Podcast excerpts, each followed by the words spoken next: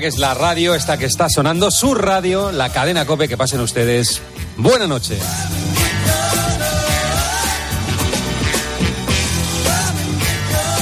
Escuchas Tiempo de Juego en Cope. Un año más, el número uno del deporte. Con José Luis Corrochano.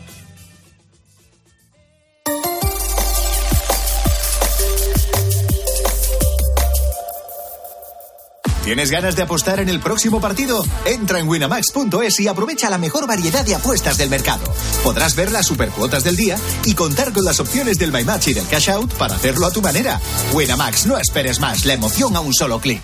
Winamax, las mejores cuotas. Juega con responsabilidad, solo para mayores de 18 años.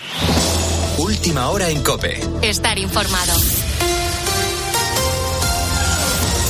Israel se prepara para utilizar todo su poder contra Hamas. Lo ha asegurado en la noche del sábado el primer ministro de Israel, Benjamín Netanyahu. Ha pedido a todos los palestinos que abandonen la franja de Gaza porque pretende reducir a escombros, ha dicho todos los lugares desde donde operan los milicianos. Aquí en COPE llevamos todo el día conociendo historias de personas que están viviendo en primera persona esta guerra que ya deja más de 250 muertos en Israel, más de 230 en Palestina y alrededor de 3.000 heridos. Una de estas historias es la de Luis, médico residente y exmilitar. Vive en Tel Aviv. Llevo cinco años viviendo aquí y no es la primera vez que veo cohetes caer, no es la primera vez que escucho alarmas y no es el primer atentado terrorista. Desde que estoy aquí ahora mismo preocupado. Es la primera vez que realmente me siento preocupado. La situación ahora mismo es de bastante, bastante intranquilidad y bastante nerviosismo y de preocupación por cómo pueda evolucionar esta situación. A esta hora continúan los ataques. Daniel Blumenthal, corresponsal en Tel Aviv. El ataque que sorprendió a las fuerzas de defensa de Israel comenzó con el lanzamiento de más de 2.200 misiles disparados desde Gaza a localidades israelíes, alcanzando también a Tel Aviv y Jerusalén. Fuentes israelíes estiman que entre 200 y 300 milicianos armados de Hamas lograron infiltrarse a Israel. Muchos fueron abatidos, pero muchos otros aún permanecen en Israel. Y muchos más de los atacantes lograron regresar a Gaza, llevándose con ellos a decenas de ciudadanos secuestrados y soldados cautivos. La Fuerza Aérea Israelí bombardeó decenas de blancos en Gaza. El ataque de Hamas es también un mensaje político, que Israel no puede soñar en hacer la paz con Arabia Saudita ignorando a los palestinos.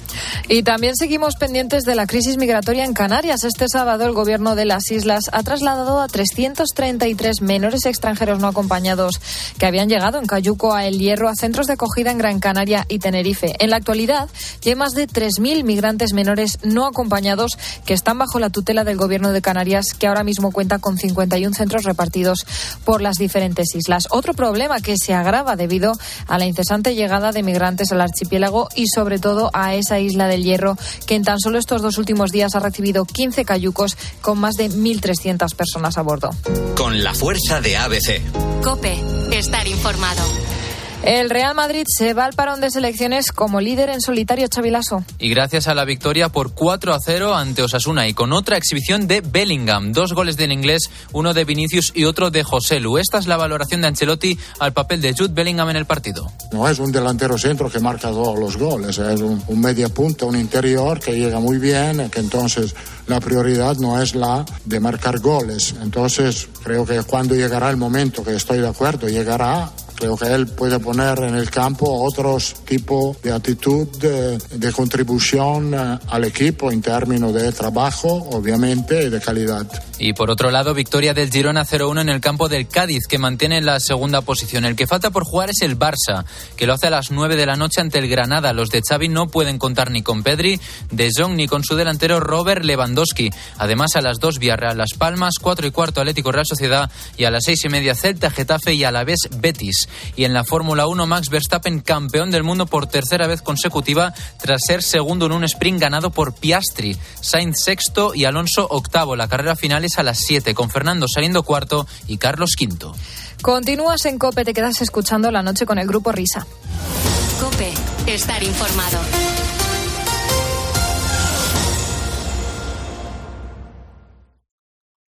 Escuchas la noche. Con el grupo Risa. Cope, estar informado. Esto es la noche con el grupo Risa. Acuérdense que les van a preguntar. Señoras, señores, chicos, chicas, hola, ¿qué tal?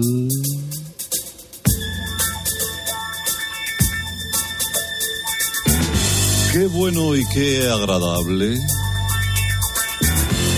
volver a aparecer por aquí en Radio Carlitos Titan Lux.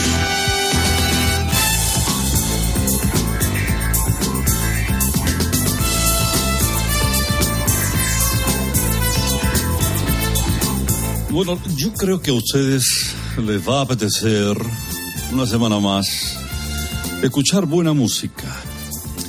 Quieren saborear, quieren sentir canciones deliciosas eh, con historias desconocidas.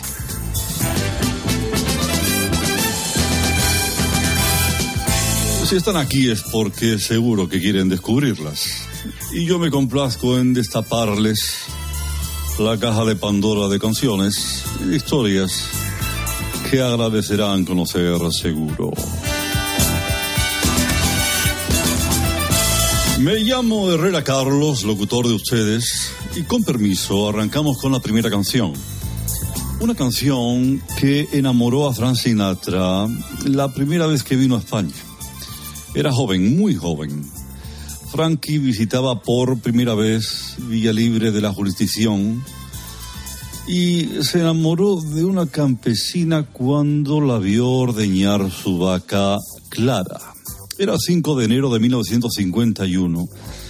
La campesina tenía una vieja radio puesta de fondo mientras ordeñaba y la canción que se escuchaba en el momento en que Sinatra entró por la cuadra caló tanto en él que por ella, por esa canción, dedicó su vida a la música.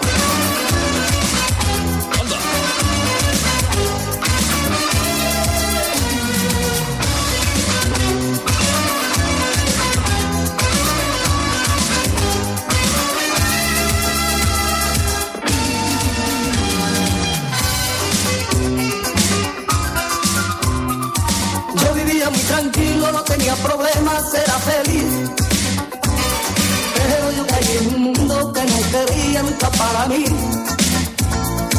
Que destrozado mi vida, ya no puedo ser feliz. ¿Qué será de mí? La droga me está matando como una llama de fuego lento. Y yo sin darme cuenta que poco a poco me estoy muriendo. Todo empezó poco a poco con los amigos que me enseñaron. Me estoy hundiendo, soy prisionero de la droga.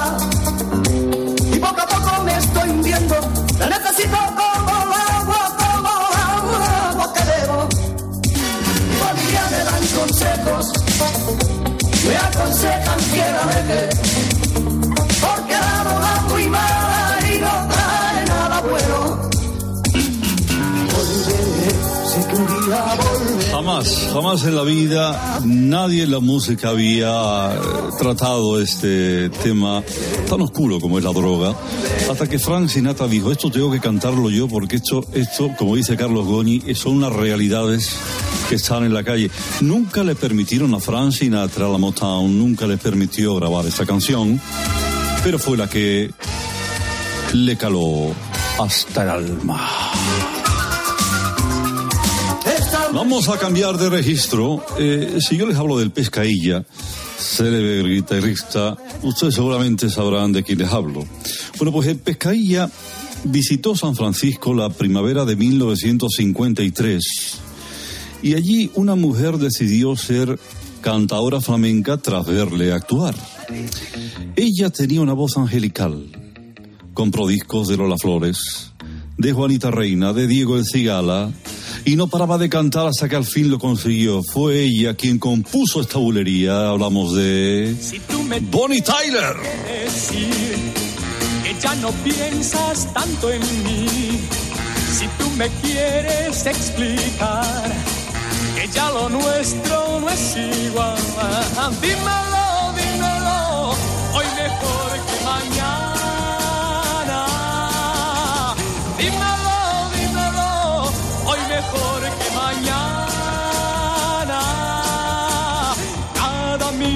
Que pasa más fuerte y más grande es mi amor hacia ti.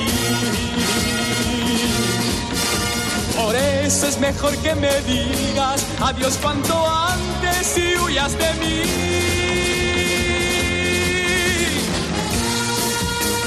¿Qué? ¿Cómo se han quedado, eh? Esta era la voz de Bonnie Tyler antes de que empezara a comer filetes de cactus y a beber tragos de whisky de alta graduación. Escuchen, escuchen a Bonnie Tyler. Prefieres terminar, ¿por qué no dices la verdad? Dímelo, dímelo, hoy mejor que mañana. Dímelo, dímelo, hoy mejor que mañana. Cada minuto que pasa. Maravillosa la cantante escocesa. Bien, vamos a concluir con Margaret Priscilla Wellington Palmer, que nació en Tel Aviv allá por 1916. Se crió en Brampton, un precioso lugar cerca de la capital, y a Margaret le apasionaba cantar, pero lo hacía horrorosamente mal. Harta de todo y de no recibir oportunidades, viajó a España para aprender castellano con una familia de Alcaudete, provincia de Jaén. Y allí descubrió el mundo de la tonadilla. No se le daba mal. Persistió y triunfó. Ella fue Nina Simone. El cine de hoy día se basa en lo mismo. Chavala imponente, gacho que la ves. Y dale que dale con el sexualismo. La ducha, la cama, oh, y el well. Si el tema lo pide, se busca un motivo. Y si no hay motivo, se inventa después. Que para la taquilla es muy productivo. La ducha, la cama, oh, y el very well. Por raro que sea cualquier argumento y por muy extraño que se pueda ver, se mete y remete con mucho talento. La ducha, la cama ¿Y el qué? y el well. Anda. Sí, señor Carlitos, ahí está Nina Simone, una gran luchadora por los derechos civiles, que creo que es queda muy acreditado en esta canción. Eso es una canción muy Charleston. Que se forman cola para poderlas ver. Hoy Somos muy de Nina Simone, somos muy de Bonnie Trailer, eh, con la voz más afinada que nunca, era cuando empezaba. Cuanto antes y huyas de mí. Y qué decir de Frank Sinatra, que has puesto una de sus coplas que yo creo que acredita que haya sido conocido en todo el mundo como la voz. Sobrevivir. Su deseo siempre fue grabarla en euskera, fíjate. Ah.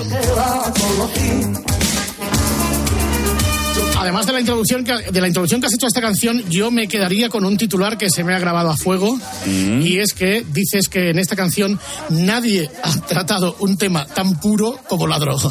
Efectivamente. y además de verdad. Un tema tan puro como la droga. Como ayer. Soy prisionero de la droga.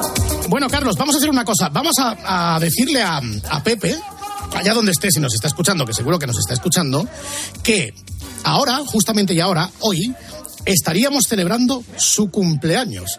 Así es que, Pepe, desde, donde estés, necesitamos más que nunca tu fuerza y tu alegría. Por lo tanto, ¡hola, hola! Comienza la noche del grupo Risa. La de los insomnes, la de los borrachos, la de los colgados, la de los crápulas, la de los sonámbulos, la de los currantes, la de los amantes, la de los taxistas, la de los barrenderos, la de los pibones, la de los moscones, la del sonido hipersensible, la de la cadena Cope. Las horas más paranoicas de la radio española. Si no hay prórroga. La noche del grupo Risa. En la técnica, alguien habrá. En el control central, vete a saber.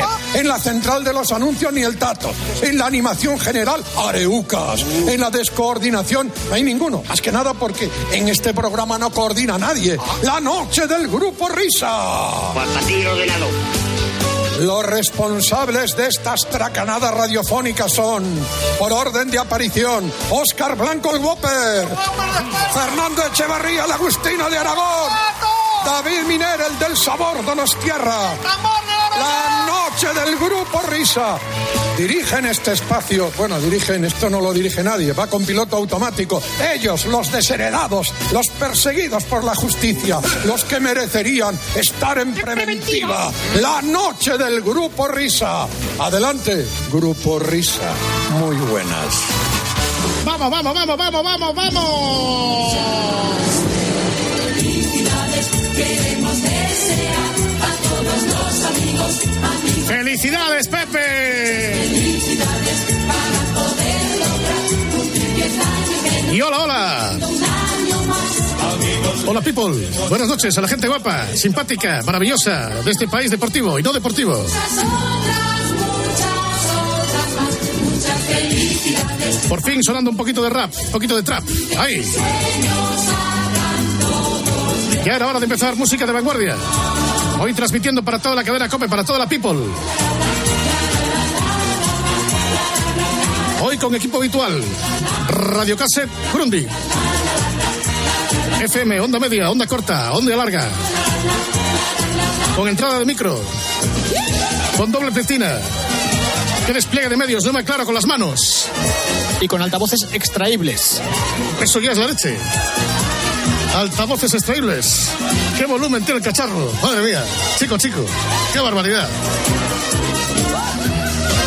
Bueno, pues aquí estamos, en medio de este colgorio. ¿eh? Hasta las 6 de la mañana, no, hasta las 5. ¿eh? O sea,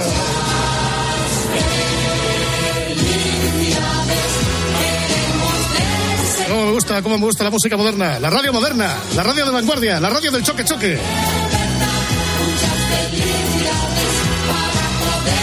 Y vamos a felicitar también a la persona que viene a vernos esta noche, luego de recordaros que estamos siempre en los conductos habituales de siempre que no voy a recordar porque no me lo sé. Para ti el ordenador.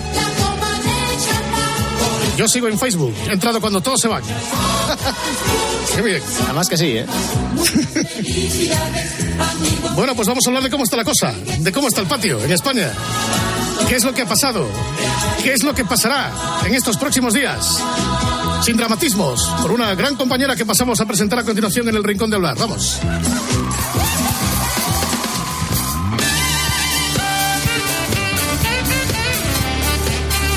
Bueno, vamos a ver, señoras, señores, damas y caballeros, ladies and gentlemen. Hoy viene por aquí a estas horas intempestivas y, como solemos decir, anticonstitucionales, eh, una querida compañera de los medios informativos, que es que el otro día la escuchamos debutar con Herrera y estábamos ahí pensando, que tu cara me suena, porque habíamos coincidido con ella en la empresa anterior donde trabajábamos. Es una vezada cronista parlamentaria, una periodista política y analista de tronío, y entonces pues aquí concurren dos circunstancias. Una, esto segundo que acabo de decir, lo de la periodista parlamentaria, vezada cronista parlamentaria con una acreditada experiencia en el sector. Y dos, pues puro amiguismo, porque nos conocíamos antes. Y hay que decir las cosas como son. Puro amiguismo, señoras y señores. Vamos a dar la bienvenida a Ketty Garado. Hola, Ketty, muy buena madrugada. Así son, ¿cómo estás, querido amigo? Eh, ¿Cuánto tiempo, eh? Nos volvemos a reunir ahí en... Sí, os voy siguiendo los pasos, os persigo. Digo, cronista parlamentaria avezada. Eh, ¿En el Congreso tú ya tienes parking? Porque yo creo que el Congreso y Ferraz y Moncloa será tu primera vivienda y tu casa la segunda, ¿no? Pues mira, no, y tenía, tenía un, un cuartucho, tenía una cabina eh, eh, que, precisamente ahora se han quedado los de la anterior empresa, con lo cual me he quedado ya sin ni siquiera ni cuchitril para, para echar una cabezadita.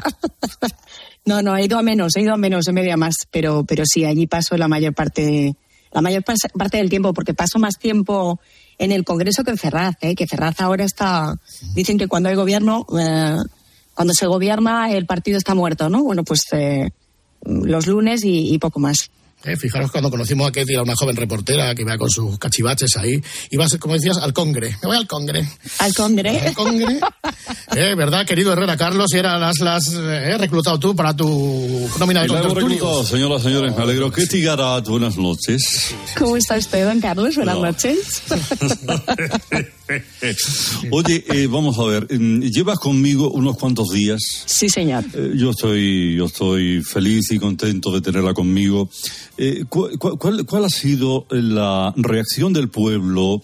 Eh, algo que quieras contar, algún chascarrillo, alguna anécdota de este primer día, por ejemplo, que estuviste conmigo, si se puede contar. Eh, pues mira, se te notan los millones, Herrera, porque eh, estaba... Millones de oyentes. Los millones, claro, los millones de oyentes. no, no. Estaba saliendo por la puerta de la COPE y me manda una fuente habitual de Moncloa eh, una noticia del Huffington Post sobre una eh, un comentario que hice yo sobre las jugadoras de la selección eh, de fútbol femenina. Y la verdad es que me quedé i- impactada porque no esperaba eh, apenas unos minutos después de salir por la puerta de la COPE eh, en referencia a un comentario que hice yo diciendo que consideraba que eran eh, bueno pues infantiles y poco profesionales no por por eh, amenazar con no con no acudir a la, a la llamada de, de la seleccionadora o sea que, que sí sí Bueno, bueno. eh. se te notan los billones No, de bueno, oyentes no, yo, yo estoy contento de que estés aquí, de que esté también el grupo Risa conmigo, de que esté también Ángela Martialay. Eh, Lo mejor de cada casa, ¿eh? lo mejor de la casa sí Me alegro, me alegro de tenerte, que tío, un beso. un beso Sí, bueno, Ketty, ¿cómo, cómo, cómo está el patio, eh? Pues revuelto, revuelto, sí, sí. Está, está inquietante porque no sabemos qué va a pasar todavía. Con lo cual, bueno, pues eh, atentos a sus micrófonos porque y, y a sus eh, radios porque yo creo que de aquí al 14 de enero puede pasar muchas cosas, ¿no? No te aburrirás estos días, ¿eh? No, no, nada, nada. No. Estamos que ya no hay sábados, no, no hay domingos, no hay, eh, no hay franjas horarias, da igual que sean las 7 de la mañana que las 12 de la noche, que los teléfonos eh, se queman igual por nuestra parte, porque somos nosotros los que estamos quemando el teléfono. Algunos lo cogen, otros no, pero, pero yo creo que va, va a seguir echando humo el teléfono hasta, ya digo, el 14 de enero, por lo menos el 27 de noviembre, que ya sabremos si vamos o no a elecciones. Que yo, la verdad, es que no daría eh, nada por cerrado, ¿eh? Ni nada por seguro. Bueno, ahora llegamos hasta allí y hacemos todo tipo de apuestas y de porras, pero por empezar desde el principio. ¿Qué es lo que ha pasado? ¿Qué carajo ha pasado en julio?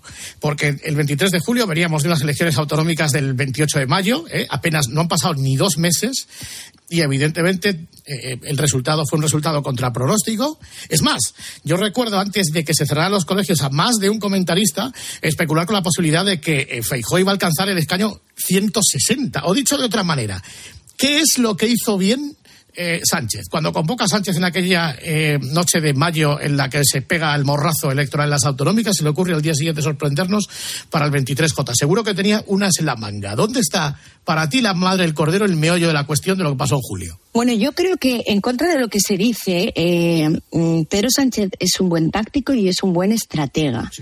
Eh, y lo es porque él supo ver mejor que nadie no solo lo endiablado del escenario político actual y la difícil aritmética para formar un gobierno, sino que si convocaba justo al día siguiente de las elecciones del 28 de mayo, de las municipales eh, y autonómicas, el escenario iba a ser más endiablado porque iba a coincidir la campaña electoral precisamente con el proceso de negociación de los pactos postelectorales de PP y Vox.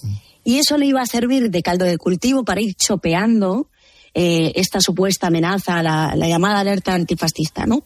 Esta supuesta amenaza de la ultraderecha. Esto iba cociéndose poco a poco hasta reventar el 23 de julio. Y lo supo ver muy bien porque funcionó. Y donde antes nunca en otros um, procesos electorales, en el 19, sin ir más lejos, Iván Redondo intentó precisamente idear o activar la alerta antifascista para alentar el miedo a Vox y el miedo a los pactos con la ultraderecha. Eh, y eso mmm, no dio miedo en la sociedad española. De hecho, el Partido Socialista sacó 750.000 votos menos de la repetición electoral o de las elecciones de abril a noviembre. Eh, ahora ha funcionado. ¿Por qué? Pues, bueno, pues porque el agitpro del gobierno y de la Moncloa, eh, bueno, pues ha sido desde luego muy, muy efectivo. Y, y donde hablabas tú de esos trackings o de esas encuestas, yo, fíjate, mmm, soy un poco condescendiente o un poco benévola con, con, las encuestas porque yo creo que no es que hayan fallado, sino que eh, no hemos sabido ver que donde había una proyección de 1,2 millones de fuga de voto del PSOE al PP, esa proyección se ha visto mermada a la mitad. se ha quedado reducida a 600.000, 700.000 votantes del Partido Socialista que se han ido al Partido Popular, pero no ha funcionado en su máximo esplendor porque ha habido una parte del electorado de centro-izquierda eh, que iba a votar al PP por la imagen de solvencia, para huir de los pactos de los independentistas, y que no lo ha hecho porque le ha dado miedo Vox. Y en esta ocasión sí ha funcionado. No, no, porque claro que ha funcionado. Y además, yo no sé hasta qué punto eh, entró al trapo de esta historia y ejerció de gallego, que no sabe si sube o si baja, y entonces, pues, de alguna manera, nos sumió todos la indefinición, ¿no? Porque tú pactas mm, de una manera clara con Vox en Valencia, pero luego sale Guardiola en Extremadura, pero luego Aragón regular, pero luego Murcia, fíjate todo lo que hemos estirado el chicle. No sé yo hasta qué punto esa indefinición eh, eh, nos ha sumido a todos en, un- en una pequeña confusión, pequeña o gran confusión. Bueno, yo soy, yo soy gallega, yo soy de Ferrol, como sabéis, y si no sabéis, os ¿Como lo digo. Yolanda? Como Yolanda. No, Yolanda es de Fene. No es lo Ah. mismo. Fene es un concello que está al lado, pero no, no, no es Ferrol. Pero los gallegos eh, bailamos la muñeira, pero no bailamos la yenca, Ah. que es lo que yo creo que ha hecho Hmm. el señor Feijó eh, desde los pactos, eh, bueno, desde el 28 de mayo en la configuración de los pactos, ¿no? En Valencia sí, muy rápido, en la Extremadura no y no nunca jamás, pero el día siguiente sí, por los siglos de los siglos, amén. Eh, yo creo que ha dado una imagen pues de, poca solvencia, que es precisamente lo que tenía tras cuatro mayorías absolutas en Galicia, en donde, insisto, no bailó la yenca, sino que bailó la muñeira, y la bailó muy bien. Yo creo que a, a le ha costado Madrid, eh, o le está costando, pero sin embargo, oye, el, el último debate yo creo que le ha salido francamente bien, ¿no? El debate, la sesión de investidura, que aunque la haya perdido, yo creo que el debate lo ha ganado. Oye, ¿a ti dónde te pilló cubrirla- cubriendo las elecciones? ¿Que estuviste en Moncloa, en Ferrat o en el periódico? Yo estuve en, en- en varios sitios. Bueno, eh, yo creo que ya las campañas electorales están cambiando mucho y de hecho desde que nosotros compartimos eh, casa, empresa o medio de comunicación, que entonces sí que me subía a un autobús y iba recorriendo toda España. eh, Caravanas. Exacto, empotrados con, así se dice, con los candidatos o con el candidato del, del PSOE. Yo creo que eso ya está cambiando y, y- y cada vez se hace más por streaming y cada vez se hace más tirando de teléfono, porque al final a, a donde vamos es a decorados, ¿no? A, a, eh, foros eh, que son que recuerdan más a la peli del show de Truman que otra cosa. Y donde están las noticias, pues al final es donde pues donde no te las quieren contar y tirando un poco de fuentes y sabiendo pues más allá del decorado qué es lo que hay detrás, ¿no? Y que eh, hacia dónde está caminando el partido, qué maquinaria están activando, pues por ejemplo ahora, ¿no? Eh, la- el- los mantras de Moncloa y Ferraz, ¿cuáles son? Que hay gobierno seguro, que está todo hecho, que, que no hay ninguna duda, que van a acabar bajando de sus posiciones maximalistas. Y la realidad es que si miras un poco internamente dentro del partido, hay muchísima inquietud, muchísimo temor y las maquinarias internas de preparación de elecciones ya se han activado. Otra cosa es que las puedan evitar, pero yo creo que no las tienen todas consigo. Por eso yo creo que en la campaña electoral, vamos, si hay unas nuevas, y de hecho en las últimas, yo ya te digo que la campaña electoral la he hecho más por teléfono eh, que de meeting en meeting. Pues es una pena, porque las elecciones antes, cuando tenía lugar los resultados, pues lo típico, lo voy a seguir desde el partido tal que está en el hotel tal, o está en la sede tal. Y entonces, cuando se cierran los colegios a las 8, vosotros sois los primeros que sabéis, ¿no?, cómo ha ido el resultado. Cuando hay pocos canapés, hay poca música, no baja nadie, y dice, lagarto, lagarto, ¿no? El canapé, el canapé es, el, es el, el mejor indicador. Sí, si ves algo de gamba, es que las cosas van bien. Si hay chorizo y lomo, Claro. es que están muy mal. Eh, bueno, en la, en la noche electoral, claro que la sigo en Ferraz. Eso, por supuesto, es absolutamente, eh, vamos, es un clásico. Eh, y bueno, yo creo que mm, nosotros tenemos un, un método, o ellos más bien tienen un método, tienen varios métodos, ¿eh? porque esto también ha ido cambiando, pero ellos tienen el famoso método guerra, ¿no? El método de las 100 papeletas, que ha ido cambiando y se ha ido sofisticando eh, mucho con la introducción, por ejemplo, de la inteligencia artificial y de otras eh, eh, de otros sistemas que ahora hace Indra, que permite que se cierran los colegios electorales a, a las eh, 8 de la noche y a las mm, 9 ya tienen un, mm, vamos, eh, boceto, pero, pero muy, pero que muy atinado, muy fino, muy riguroso de cómo va a quedar el resultado de las elecciones. Es más, yo en esta última campaña electoral, el 23 de julio, estuve en el programa en directo en Telecinco. Y a mí, dos fuentes de Moncloa iba pinchándole, a- a- ametrallándole a través del teléfono móvil a las dos a la vez para ver quién me lo contaba antes. Les iba pidiendo el modelo, como se le llama, al método que tiene Indra para hacer esa perspectiva de cuál va a ser el resultado, ya digo, dos, tres horas antes de, de que se, de que se eh, produzca el cierre del escrutinio, ¿no? Oye, y es que el primer resultado era en un 95% clavado al cierre, al del cierre de- del escrutinio. Pero es que el tercero, y fue en torno a las diez y cuarto de la noche, fue el resultado final del escrutinio. Con lo cual, esto pues ha cambiado muchísimo, efectivamente, porque antes eh, te- estabas con el corazón en un puño eh, hasta las 12 de la noche, ahora yo creo que a las 10, 10 y cuarto ya está todo el pescado vendido y ya lo único que queda es ir viendo pues realmente, pues lo que dices tú, el canapé, Claro, si hay claro. gamba o no hay gamba, eh, el- el- el- la, la ausencia de, de líderes que se dejan caer o no por la por la sala de prensa o por las zonas donde estamos los periodistas para intoxicarnos o no. Si no te vienen a intoxicar, malo. Si no baja nadie, si no se deja ver nadie, si no te exhiben la sonrisa, eso es que va muy, pero que muy mal. Y si no sale nadie hasta las once y media de la noche, es que realmente esto no hay quien lo levante. Yo no sé eh, hasta qué punto tuvo importancia en las campañas electorales. Lo digo porque Feijó no quiso ir al segundo debate de la televisión cuando fueron los seis, fue al primero. ¿Tú crees que se equivocó? ¿Tienen tanta importancia los debates en la tele o no? A ver, yo creo que sí se equivocó. eh, yo creo que no tienen tanta importancia. Dicen ahora los expertos que las campañas mueven mucho. Eh, bueno, mueven mucho dentro de lo que mueven, que en realidad mueven a un millón de personas que son los votantes fluctuantes, con lo cual no creo que sean tan determinantes. Es verdad que es determinante en esa población diana que eh, son las que inclinan la balanza hacia un lado o hacia otro. Pero yo sí creo que se equivocó.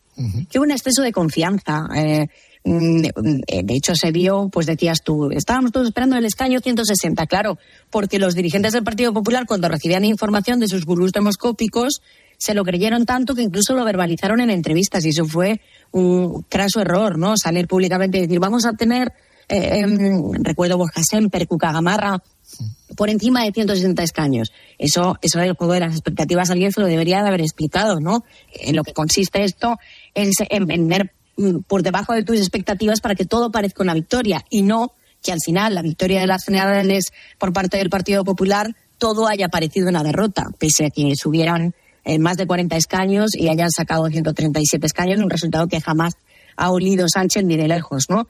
Yo creo que eh, ha sido una concatenación de errores, Mm, la, venta de las expectativas, eh, el no ir al debate de televisión española, em, eh, eh, el, el baile de la yenca del que hablábamos antes, ¿no? La indefinición, la indecisión.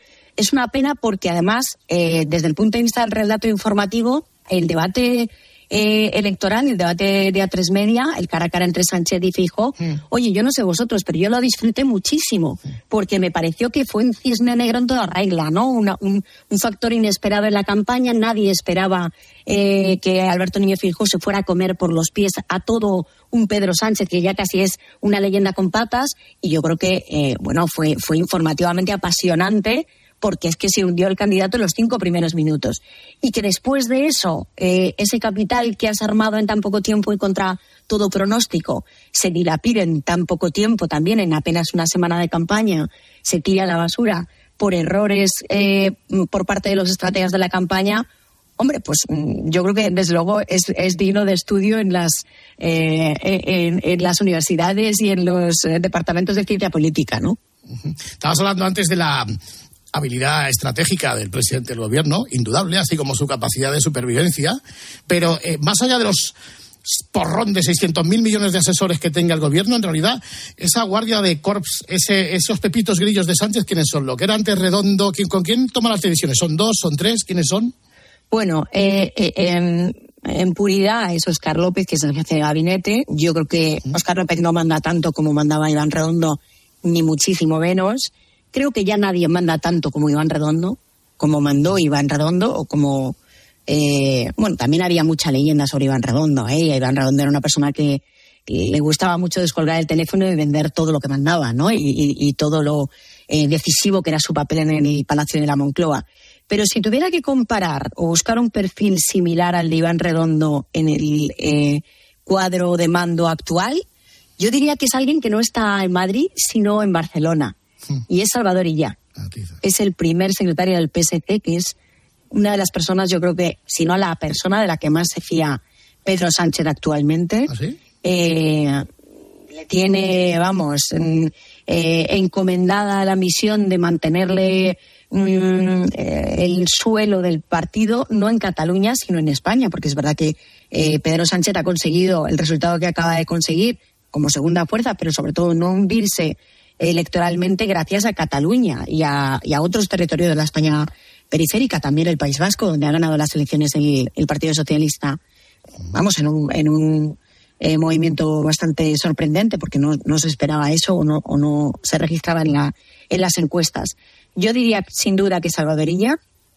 Yo creo que del resto de perfiles, fíjate, tienen un papel bastante, eh, bastante simbólico y, por ejemplo, estoy pensando, Félix Bolaños. Todo el mundo habla de Félix Bolaños como una de las figuras, el principal negociador, el ministro de presidencia. Que te- Félix Bolaños no es más que la persona que ejecuta eh, los designios del presidente del gobierno, pero no es una persona que influya sobre las decisiones del presidente del gobierno. Aquí solo manda una persona. Y es verdad que nunca ha habido una, eh, un, un reparto de papeles en el que eh, haya menos reparto y menos papeles, porque la única persona que toma las decisiones y oculta las decisiones a su propio gabinete es el presidente del gobierno. Y véase lo que ha ocurrido con Oscar Puente. Se ha dicho, porque nos han dicho de manera muy interesada desde, desde Moncloa y desde Ferraz.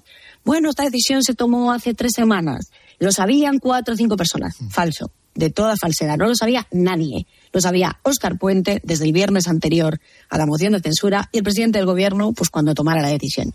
El resto se enteró 24 horas antes o menos, me atrevería a decir, porque hay personas muy cercanas a Pedro Sánchez del propio gabinete que estaban absolutamente convencidas y, y son personas de las que yo personalmente me fío, eh, unas más y otras menos, eh, de que el presidente del gobierno iba a intervenir y además tenían, yo creo, a grandes rasgos las líneas de su discurso.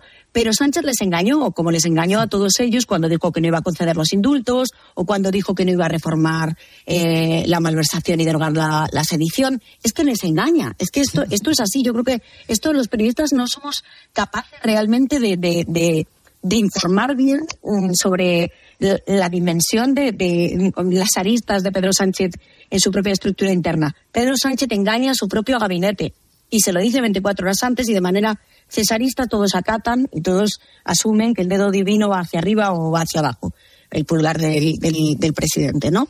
Pero esto es así, o sea, eh, no lo sabía nadie. Lo sabía Oscar Puente 24 horas antes y encantado de ese perfil protagonista eh, que luego fue chuleando por los pasillos del Congreso. Al final nos enfrentamos ahora al momento cumbre. Va a empezar la investidura de Sánchez, pero en realidad lo que empieza es el turno de Puigdemont que tiene las llaves de la caja fuerte. Ahora mismo. Sin duda. Porque, claro, ante esta tesitura, eh, fíjate, yo no sé si tú crees que la sociedad española o está eh, anestesiada o tenemos muy poca autoestima. Mira, hoy precisamente se celebra el acto de, de sociedad civil catalana. No sé cómo, cómo ves tú todo esto. Yo sí creo que la sociedad española está bastante anestesiada ¿eh? y creo que lo ha demostrado en muchas ocasiones, que tenemos una capacidad de indignarnos y luego de desinflamarnos tremenda, con mucha rapidez eh, y casi sin solución de continuidad. Yo recuerdo como en el año 2019, y estábamos hablando antes precisamente de la repetición electoral, oye, el Partido Socialista acababa de venir de la llamada rendición de Pedralbes, ¿os acordáis de esa, ese encuentro, no? De- de- que se celebró hasta en un consejo de, de ministros, entonces era ministra de Política Territorial Meritxell Batet, se negoció un texto conjunto, Meritxell Batet cedió ante los independentistas de Junts per Catalunya y de Esquerra Republicana de Cataluña eh, de borrar un párrafo concreto en el que se hacía mención a la Constitución Española de 1978 y después de esas elecciones y yo pensé, bueno, pues eh, el Partido Socialista no va a tener carretera para correr después de esto. Bueno, pues sacó más votos, sacó más votos.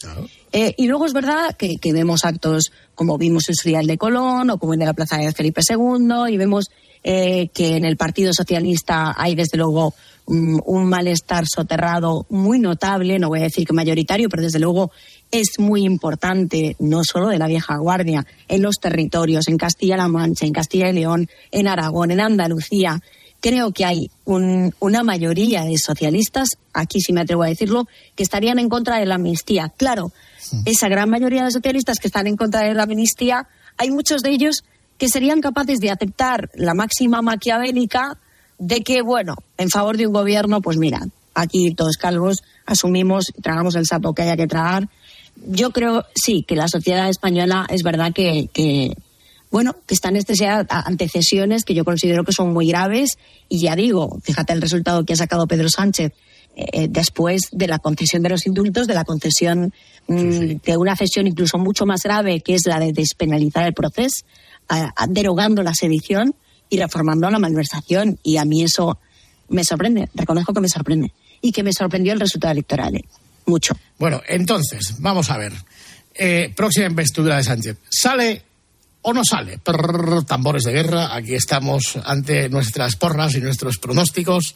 Bueno, vamos a ver. ¿Cómo lo ves? Primero, vamos a ver si hay investidura, ¿eh, Fernando? ¿Ah, sí? Esto, mm, sí, claro, claro. ¿Qué me estás contando? Como te estoy estaba contando. ya yo preparado, ya tenía el traje en, en- en la tintorería para esto. A lo mejor se te va a quedar como el zapato de Maxim Huerta, con la, con la etiqueta puesta todavía.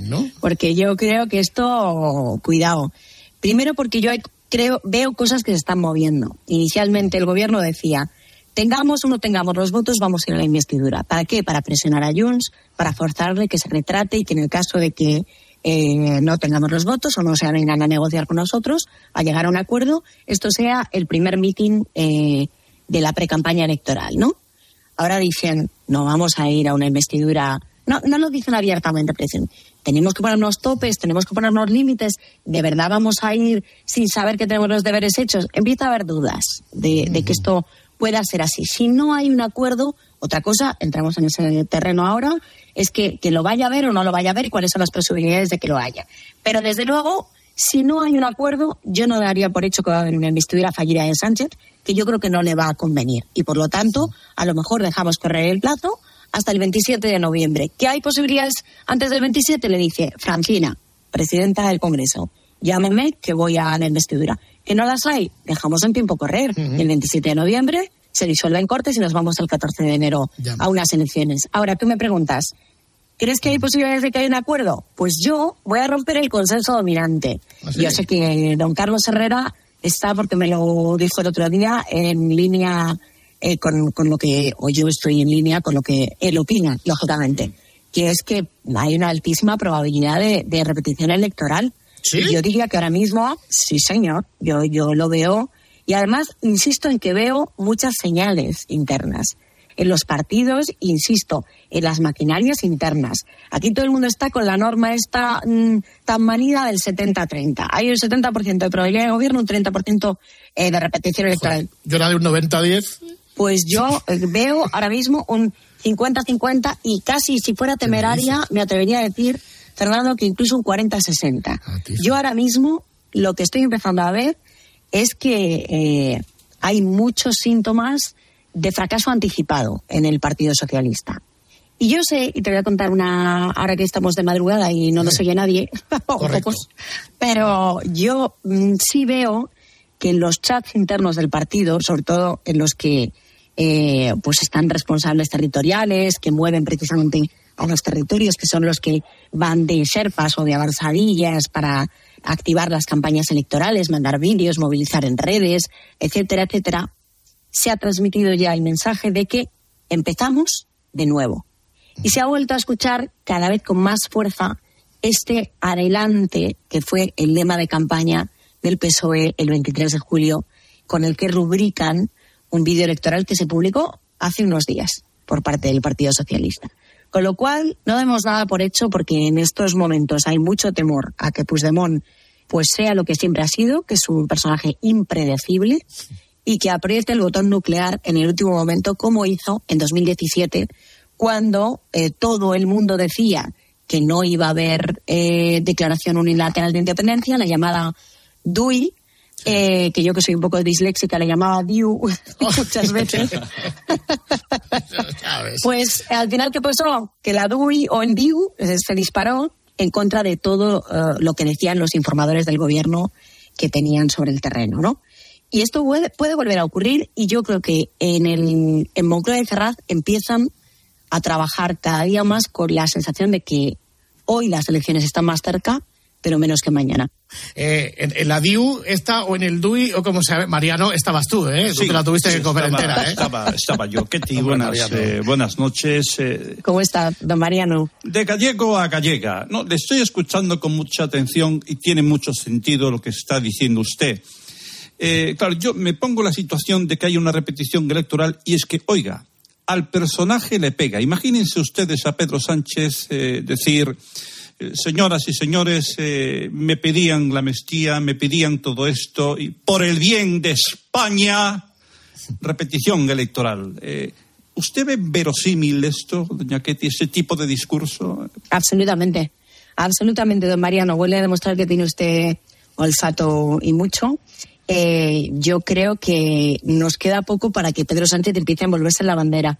¿Os acordáis de ese? mm, Se acordará usted bien porque estaba entonces en primera línea de cuando Pedro Sánchez, eh, creo que fue en el Circo Priste, hizo un acto junto a Miquel Iceta en el que mm, proyectó eh, un pantallón enorme con la bandera de España, ¿no? Sí, Eh, me acuerdo, sí. en un- una imagen muy de, muy de neón españolista y, y yo creo que eh, estamos en la cuenta atrás para que esto empiece a calar y de hecho este fin de semana, el pasado fin de semana, vimos precisamente eh, un mitin de Pedro Sánchez en, en La Rinconada, en Sevilla, que dice que es un territorio que va a pisar mucho a partir de ahora y en los próximos meses uno de los territorios graneros de voto tradicionales del, del PSOE, pero más españolistas, por decirlo eh, de alguna manera, ¿no? Más en el que cala más eh, los mensajes de la igualdad de todos los españoles ante la ley, de la defensa de la Constitución. No parece eh, que si ese va a ser a partir de ahora uno de los foros más transitados por el presidente del gobierno, eh, estemos situándonos en un discurso de preamnistía eh, más que en un discurso preelectoral y sobre todo con un discurso que le pueda granjear una rentabilidad electoral que es el de yo no he cedido, me han ofrecido esto acá. Oye, por cierto, un discurso muy parecido al de Feijóo en, en la sesión de investidura eh, fallida, ¿no? Eh, que es básicamente el de me envuelvo en la bandera y defiendo los principios del Partido Socialista que a pesar de tener los votos eh, tenía la oportunidad de ceder y no lo ha hecho eh, pues para salvaguardar la Constitución. De todo hemos visto con Pedro Sánchez y yo creo que esto seguramente también lo veamos. Eh, ¿Sabes lo que pasa? Que cuando tú dices, bueno, espérate, porque todavía está todo el pescado por vender más de lo que vosotros creéis, nosotros, los, los soldados de raso, lo- los, ciudadanos, entre comillas, normales, siempre pensamos, bueno, esto del, de la amnistía seguro que lo tienen hecho ya, seguro que lo tienen cocinado, ahora solamente es la forma de vender el muñeco. ¿eh? No hay mucho teatro, ¿cuánto tiene de postureo o de teatro en la política? Tú que además sabes lo que hay bajo las alfombras del Congreso, que da tu libro. Hay muchísimo de teatro, vamos, todo de teatro. Hombre, llevamos un mes y pico hablando de negociación y la primera vez que se han sentado formalmente a la mesa eh, fue el viernes por la tarde. Eh, mm, se mueve todo eh, a través de globo sonda. Es decir, yo mando un mensaje para ver qué efecto tiene en el adversario, ir suavizando posturas o ir metiéndolos miedo con que vamos a elecciones para que ellos se avengan a negociar, ¿no?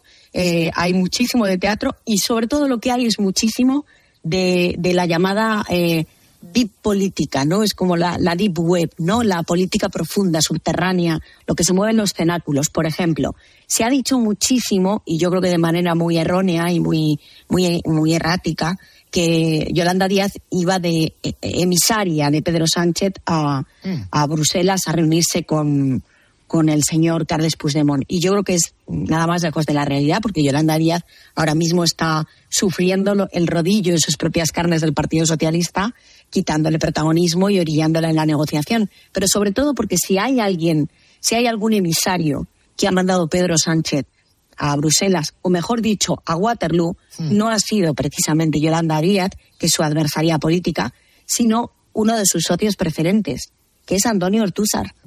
Antonio Ortúzar, el presidente del Partido Nacionalista Vasco, que es la formación política que desde hace dos semanas, que por supuesto reporta el presidente del gobierno, la comunicación es más que fluida, concretamente la línea de Ortúzar, no así la de Urcuyu, que es más cercana, o por lo menos demuestra más simpatía y empatía con, con Alberto Niño Fijo, pero la línea de Ortúzar, desde luego, sé que ha reportado al Palacio de la Moncloa y precisamente por ello, mm, y esto me parece que no es un elemento eh, casual ni baladí el Partido Nacionalista Vasco y concretamente Aitor Esteban, tanto en on como en off, tanto de cara a la galería como en privado en las conversaciones que he mantenido con periodistas, eh, airean constantemente la posibilidad creciente de una repetición electoral. Y esto sí que es interesante. Oye, tú conoces a muchos políticos ¿eh? y has tenido relaciones de cordialidad con muchos de ellos. Así lo digo para ir terminando y para desengrasar. Por ejemplo, así de ahora que conozcas, mañana, eh, ¿con quién te bajarías a tomar el aperitivo? Eh, uy, que, pues, pues fíjate que no, eh, qué difícil, porque yo creo que me- no me lo bajaría a tomar con nadie. ¿No? Iría corriendo a casa para ver a mis niños, que no los veo porque estoy con estos señores. Bueno, sí. bueno, Borja Semper a lo mejor. Mira, Bo- Borja Semper, Borja Semper, me parece un tío... ¿Sí? sí, a mí me, me, me cae bien, pese a que es una de las personas más criticadas internamente por su partido, es una persona... Sí, sí, me bajaría a tomar el, el aperitivo con él, sí. En el libro también contabas que tú tuviste o mantuviste buenas relaciones, por ejemplo, con María Teresa Fernández de la Vega, hasta que le tuviste que dar un porrazo. Lo digo, presidente Zapatero, podía cerrar usted eh, con Ketty Garal, que fue su cronista parlamentaria ahí en Moncloa durante muchos años. Hombre, ¿no? hay que decirle, pues yo, que Tigarat siempre me trató muy bien, con mucho cariño. Eh, Yo sí que he desayunado muchas veces con Ketty. Hemos ido a comer juntos. Fui el padrino de su boda, de sus dos hijos, sí, sí. ¿Ah, sí? Y claro, pues oye, Ketty, eh, hemos ido juntos en familia al Parque de la Warner también. Presidente, permítame que se lo diga. Es una relación, eh, pues, Ketty, permítame que en antena le hable de usted, pero ya sabes, tronca, que somos colegas. o sea, no. Así que me alegro mucho eh, de que te hayas pasado por aquí. Sí. Miente más que habla, presidente, perdóneme que se lo diga. Un beso fuerte para todos. Un abrazo fuerte, presidente. Un abrazo, presidente. Yo no sé, así uno de los de ahora, para ir cerrando, si Pablo Echenique se, se quisiera despedir pues de una de sus correligionarias, una de sus Pues sí, amigas, la verdad es que ha sido una, una grandísima compañera. Ya sé- yo sé que a ella no le gusta mucho el término, pero, pero lo, ha hecho, lo ha hecho muy bien. Yo quiero darle las gracias por todos estos años que he estado eh, a, a su lado. He seguido siempre sus consejos eh, para hacer mis discursos, porque yo vengo de- del mundo del laboratorio y para mí esto era una cosa nueva, así que agradecer a las personas que me han ayudado muchísimo, como son Jorge Bustos, como son eh, Ketty Garat y, bueno, mi círculo cercano, ya sabéis cuál es. Pues mira, te va a, te va a sorprender, pero eh, he de decir que Pablo Echenique, que yo creo que tuvo un papel horrible, ¿no? Muy, muy sectario y muy, mm, y muy beligerante y muy irresponsable en muchas eh, cosas en, en lo que es la- en las intervenciones en la tribuna de oradores, era una de las personas, sigue siéndolo, pero ya no es portavoz parlamentario, eh, menos sectario a la hora de tratar con la prensa eh, en general, porque a mí esto de que nos llamen la prensa de derechas, la prensa de izquierdas, cada uno tiene su ideología, pero los periodistas somos periodistas y, y yo cuando entro en el Congreso tengo que hablar con todo el mundo porque mi obligación es informar y por supuesto que tengo muy buenas relaciones con gente eh, de Sumar, con gente del Partido Popular, con gente del Partido Socialista, pero cada vez me encuentro más y yo creo que ahí ha habido una involución respecto a 2007, cuando yo empecé a, a hacer crónica parlamentaria en el Congreso de los Diputados, en lo que es los niveles de sectarismo. Hay un nivel de sectarismo rampante. A mí me pasa en el Partido Socialista y llevo mucho tiempo siguiendo a ese partido y conozco mucha gente en el Partido Socialista, pero hay perfiles que no te cogen el teléfono básicamente por ser tú, Ya. por eh, representar determinadas cosas, por estar asociada a la prensa de derechas o lo que sea. Y, y yo creo que eso, eh, en fin, es una involución en términos democráticos y, por supuesto, eh, es un ataque o un menoscabo a la libertad de, de- de prensa, ¿no? Y Echenique en eso, las cosas como son, era una persona cercana que siempre te respondía y que siempre a Dios lo que es de Dios y al César lo que es del César, ¿no? Yo creo que eso es importante que lo, que lo Muchas, defendamos. muchas gracias, Getty. Habla con Carlos, a ver si me metéis ahí también en la copia con Tertulio. Sí, bueno, no te pases, Pablo, no te pases. Bueno, Ketty, Dios proveerá, seguiremos en contacto y a ver lo que pasa con nuestras vidas. A ver lo que pasa, a ver lo que pasa. A ver quién tiene razón y quién se equivoca. Que a lo mejor me equivoco yo, ¿eh? No os fiéis nada de lo que he dicho, que seguramente estoy en minoría por algo. Pero oye, como tenga razón, lo voy a recordar 24-7, que se dice ahora, que dicen los jóvenes. Muchas gracias por el rato, Ketty. Un beso. A vosotros, un beso muy fuerte. Me alegro mucho de veros. Adiós, adiós. Common love isn't for us. We created something phenomenal.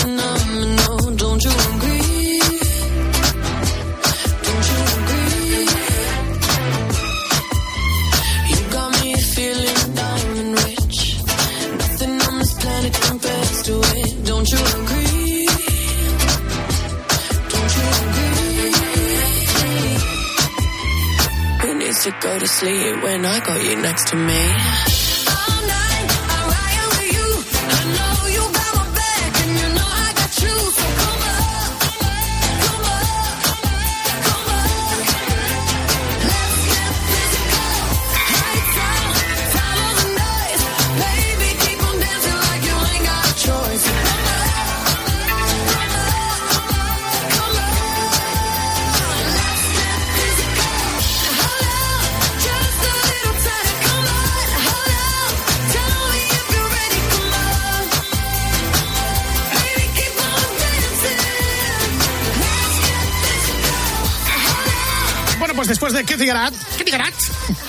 Vamos a boxes y enseguida continúa la carrera. Grupo Risa. La noche. Cope. Estar informado. Oye, ¿tú también tienes algo que contar? Vamos a hablar de aperitivos ahora, a partir de las 10. A las 10 de la mañana, en la hora de los fósforos, nos encanta pasarlo bien contigo. María Teresa, buenos días. Sí, ¿Cuál es su aperitivo favorito? Esta chistorra. Oh, qué ¿Dónde bueno. va a comparar con nada? Y además ¿Eh? chistorra directamente... De lunes a viernes desde las 6 de la mañana, Herrera en Cope. El Picazo de Júcar, provincia de Cuenca, es que acaba de pasar un tractor con remolque que estamos en Vendime y voy por aquí de senderismo. Siempre me pillan ustedes de senderismo, yo no sé qué hacen. y dígame, ¿de qué? ¿Nos cuentas tu historia? Escuchas la noche. Con el grupo Risa. Cope. Estar informado. Esto es la noche con el grupo Risa. Acuérdense que les van a preguntar. Bueno, vamos a ver, Gregorio Parra, muy Sí. buenas. Muy buenas noches, a, Buenas a noches. todos los oyentes. Encantado de estar aquí de nuevo. Dígame usted. ¿Qué nos, qué nos pide el personal por ahí? Pues mira, vamos a ir con la primera petición de esta noche que corre a cargo de, a ver si lo digo bien, ¿eh? Chent EDM. Chent EDM. Que atención porque nos solicita algo, creo que de mucha antigüedad. Sé cómo están las cabezas, hay mucha gente que se acuerda. Por Un ejemplo, crack. nos pide la canción, atención, ¿eh? nos pide la canción del Chui Chui, Chui Chui Mix de Juanma Rodríguez. Sí, sí. Juanma Rodríguez, el otro Juanma, que estuvo aquí muchos años, que veis en el chiringuito muchas noches. Eh, bueno, pues efectivamente hizo unas durísimas manifestaciones. Yo creo que toda su carrera en COPE se podría resumir con esta gran canción que nos ha pedido nuestro amigo. Una canción de 2007 y que eh, le avisamos al técnico de COPE cuando entre en las noticias se la puede llevar. O sea, eh, ¿cuánto- O sea, cuánto- va- Vamos, vamos a dejar esta canción entonces como mashup de final de hora, quieres decir. Exactamente, es como si fuera el mashup de final de hora. Entonces, nada, pues cuando empiece a rodar, cuando la ponga el Whopper, ya el técnico ya está avisado que no es un mashup al uso, es el Chui Chui Chau Chau de Juanma Rodríguez. Sobre todo, atención, porque ya no se hacen letras así. En el capítulo intelectual esta canción desborda pasiones. Vamos a intentar, ahí está. Y nos oímos después de las dos en la hora vintage. Un minuto sobre la medianoche, una hora menos. En la comunidad canaria, aquí estoy. Chui chui. Chau chau. Chui chui. Chau chau. Chui chui.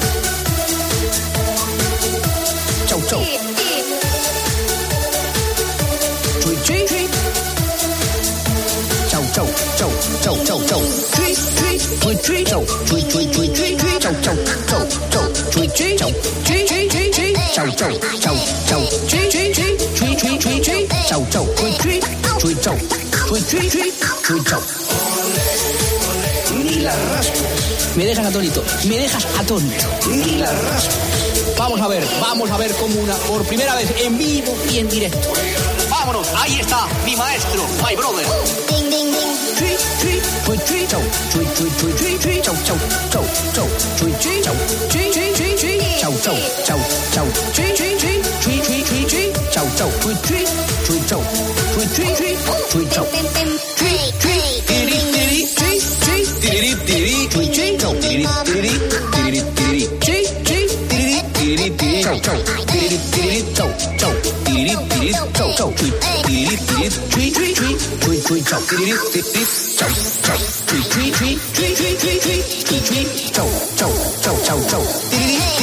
¿Qué hago? ¿Me quedo aquí o me voy?